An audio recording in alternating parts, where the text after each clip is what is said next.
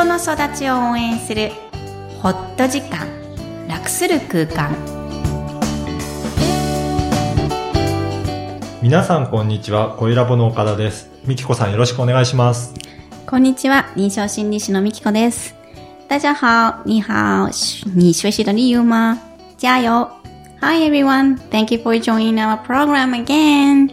はい、今日も3カ国語でご挨拶そうですね。なんかこういう感じがいいですね。すね私らしいなって、はいちょっと皆さんどう思ってるかわかんないんですけど。はい。あの、でもいいと思います。いいですか？はい。ありがとうございます。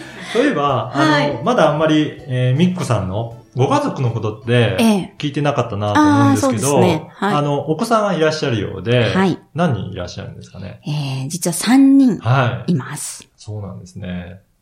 あの、おいくつなんですか？えー、みんな女の子でして、みんな実は。3人とも、ははい。い。中1、はい小5、やっと小1になってくれました。結構、大きなお子さんいらっしゃるんですね。そうですかね。えーおちょっと年齢は不詳にしときたいんですけど、あはい。あの、同じ同世代ではもうちょっとみんなは、はいあの、大きいお子さんをお持ちな感じですね。そうなんですね。そうですね。そこら辺がギリギリなラインなんで。ですね。ははいい。じゃあまた、あの、家族のこととかも、今後も、あの、いろいろお話しいただきながら、はい話し進めたいと思います。わかりました。はい。で、今日のテーマですけど、はい。右脳と左脳、あなたはどっち派ということなんですが、これどういうことですかね？はい。今まで感情をやってきたんですけど、なんとなくちょっとブレイクタイムとして、でも感情と関わりがある、えー、脳っていうところから切り分けると、えー、どんな、えー皆さんはタイプかっていうのを今日はやりたいと思います。あ、はい。脳のタイプですかね。そうですねはいえー右脳と左脳ってよくテレビ番組とかにもはい特集されてるんですけど、は脳の話題皆さん好きですよね。ね、なんかそういう話題、右脳派なのか、うん左脳派とか言いますよね。岡田さんはどっち派なんですかね？どっちなんでしょうね。あの、両方なんかありそうな感じはするんですよね。へーで、えっ、と、右脳っていうと、なんか一般的に直感的なのかなって。うんで、えっ、と、左脳って言うと論理的なのかなっていうふううなん漠然としたイメージを持ってるんですけど、なんとなく自分は、はい。捉えるのは直感で捉えてるけど、それに理屈をつけたいっていうような感じがあるから、どうなんだろうなっていうのはありますけどね。うん、どっち派とも言えないかなっていう感じなんですね。うん。なんとなくいつも迷っちゃう感じですかね。うーん。うん。なんかもう、右脳とか左脳って、うんあの、よく認知されていて、はい。今おっしゃった通り、本当にその通りなんですよね。だから皆さん、右脳が直感的だなとか、あの、感覚を司る脳だなっていうのを本当に知れ渡っていて、えー若干右脳派っていうと、うんなんかこう、けなされたような、あの、私ってうん天然みたいなところを、なんか言われてるような誤解を招いてるんですけどね、はい右脳はとっても大事なんですよね。そうなんですね。うん。右脳の説明をしますと、はいあの、今申し上げたように、感性と感覚を司る機能を持っています。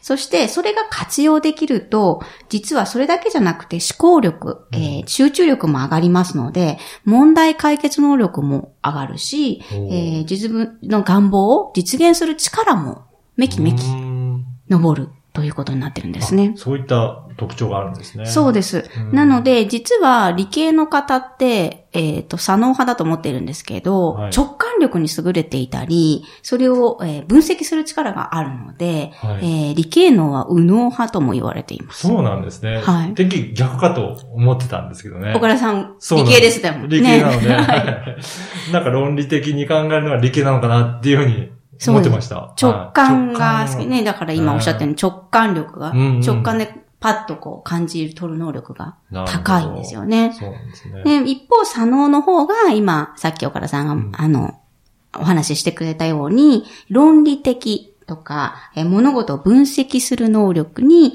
えー使う優れた脳です。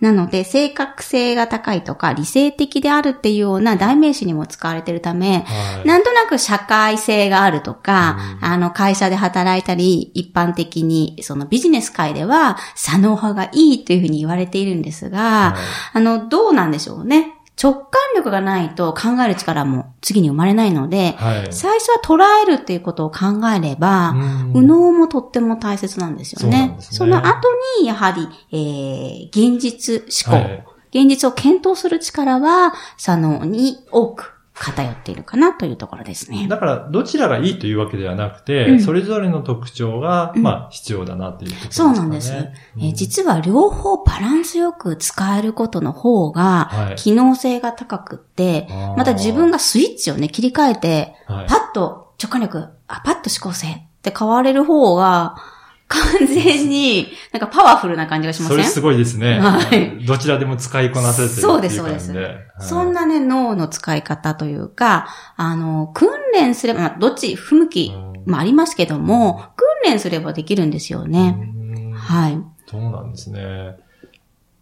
ただ私はあの、右脳の特徴として、なんか記憶力とか、うんそういったのもあったんですけど、うんうん。記憶するのが全然ダメで、ねおっしゃってましたもんね。苦手なんですよね。だから、どちらかというと、その、それを論理的なものでカバーしようとして、そ、うんうんそちらを磨くような形で、論理力をつけるっていうようなのを努力してきたのかなっていうふうには思ってますね。それで、それですごくいいと思います。ああの、ダメなところばっかりほじっても、あの、すごく疲れてしまうので、だからといってそっちの反対側の能力をカバーすると、実は、あの、できない方も底上げしてることにはなるんですよね。へーそうなんですね自分が認識しているので、そこが弱いと。避けるんではなく、うん知りながら違う代替機能で保管する。あ、なるほど。成長、人間は保管する機能が高いので、うんあの、自分の弱さをすれば、カバーすればいいんですよね。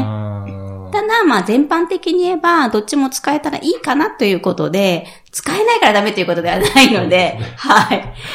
どちらかというと諦めが早い方だったんで、すっぱりと諦めいいことかもしれません。別の手段を考えるということがだったかもしれないですけどね。そうですはいね。ということは、じゃあ人間は自分の足りないところはカバーするような形で使っていけばいいんでしょうかね？そうですね。うんそれがなんかとってもしなやかさを生むような気がしますね。で今、コミュニケーションとか社会ではやっぱり左脳中心になっているのは仕方がないことだと思うんです。はい。なので、コンピューターとか発展してしまいましたし、えー実は感情の方が、自分の気持ちとか、その原始的な気持ちを表現するとか感じたりすることの方が、とても足りなくなっている世の中なんですね。そうなんですね。なので、えーカウンセリングっていうのは、その困っちゃったことだったり、今現実の気持ちを拾い出すはい。行為なので、右脳と左脳をつなげる行為にもなります。はい。ぜひカウンセリング試してほしいですね。そうですね。はいはい。それでは本日のポイントをお願いいたします。右脳派、左脳派、あなたはどっち派ですか？どちらでもない両方自由に切り替えて使えるバランスの良さがとてもいいですね。実際に質問したいという方がいらっしゃった場合は、どのようにすればよろしいですかね？はい、えー、ホームページで検索していただきたいんですが、はい育ちネット多文化でお問い合わせください。はい。本日もありがとうございました。ありがとうございました。